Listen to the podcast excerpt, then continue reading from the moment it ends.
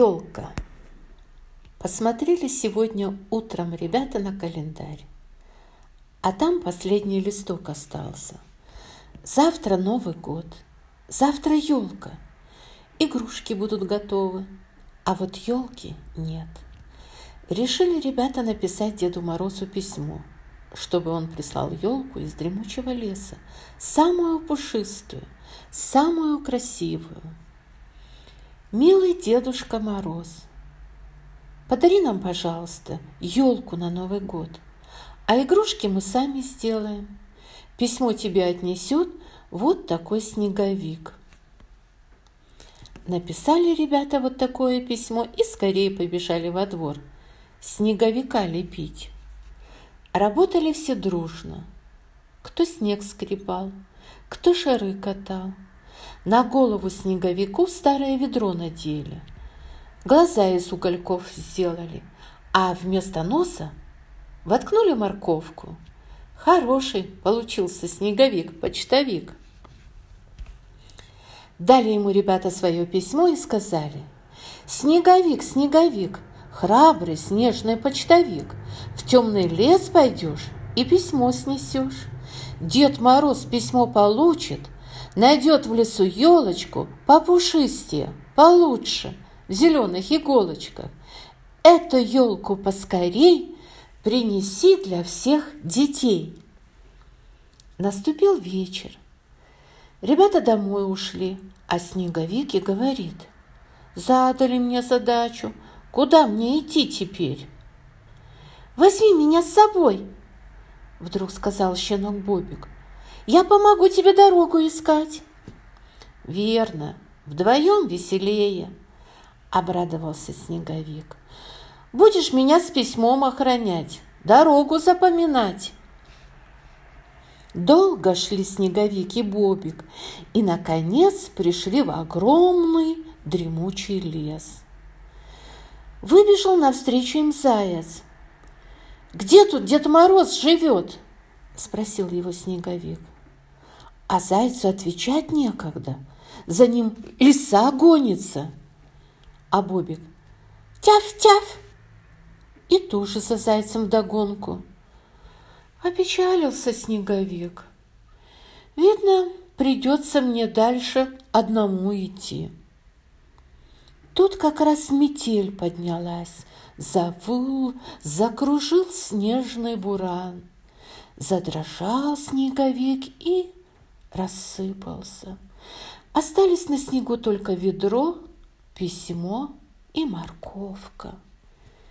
Прибежала обратно лиса злая – где тот, кто помешал мне зайца догнать?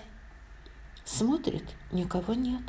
Только письмо на снегу лежит. Схватила письмо и убежала. Вернулся Бобик. Где снеговик? Нет снеговика. В это время лесу волк нагнал. «Что несешь, кума?» – зарычал волк. «Давай делиться!» «Не хочу делиться!» самой пригодится, сказала лиса и побежала. Волк за ней, а любопытная сорока за ними полетела. Плачет Бобик, а зайцы говорят ему, «Так тебе и надо, не гоняй нас, не пугай нас». «Не буду пугать, не буду гонять», — сказал Бобик, а сам еще громче заплакал. «Не плачь, мы тебе поможем», – сказали зайцы. «А мы зайцам поможем», – сказали белки. Стали зайцы снеговика лепить, а белки им помогать. Лапками похлопывают, хвостиками обмахивают.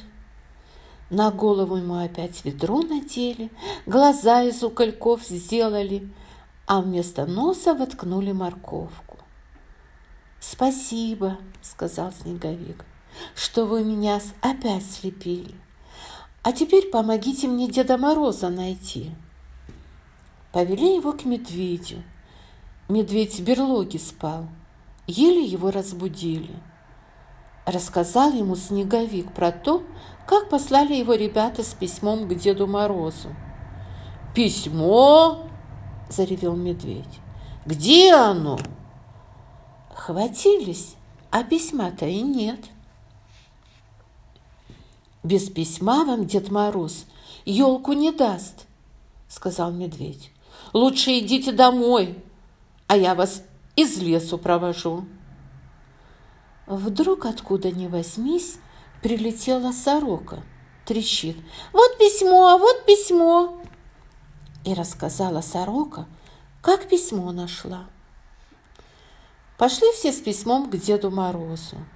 Снеговик спешит, волнуется, то с горки скатится, то в яму провалится, то за пень зацепится.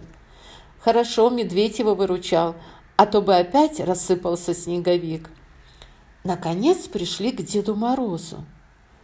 Прочитал Дед Мороз письмо и сказал, «Что ж так поздно? Не успеешь ты, снеговик, принести ребятам елку к Новому году?»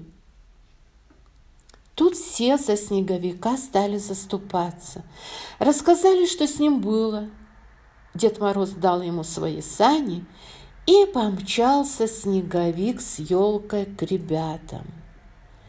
Медведь к себе домой пошел, спать до самой весны. А утром снеговик стоял на прежнем месте, только у него в руках вместо письма была елка.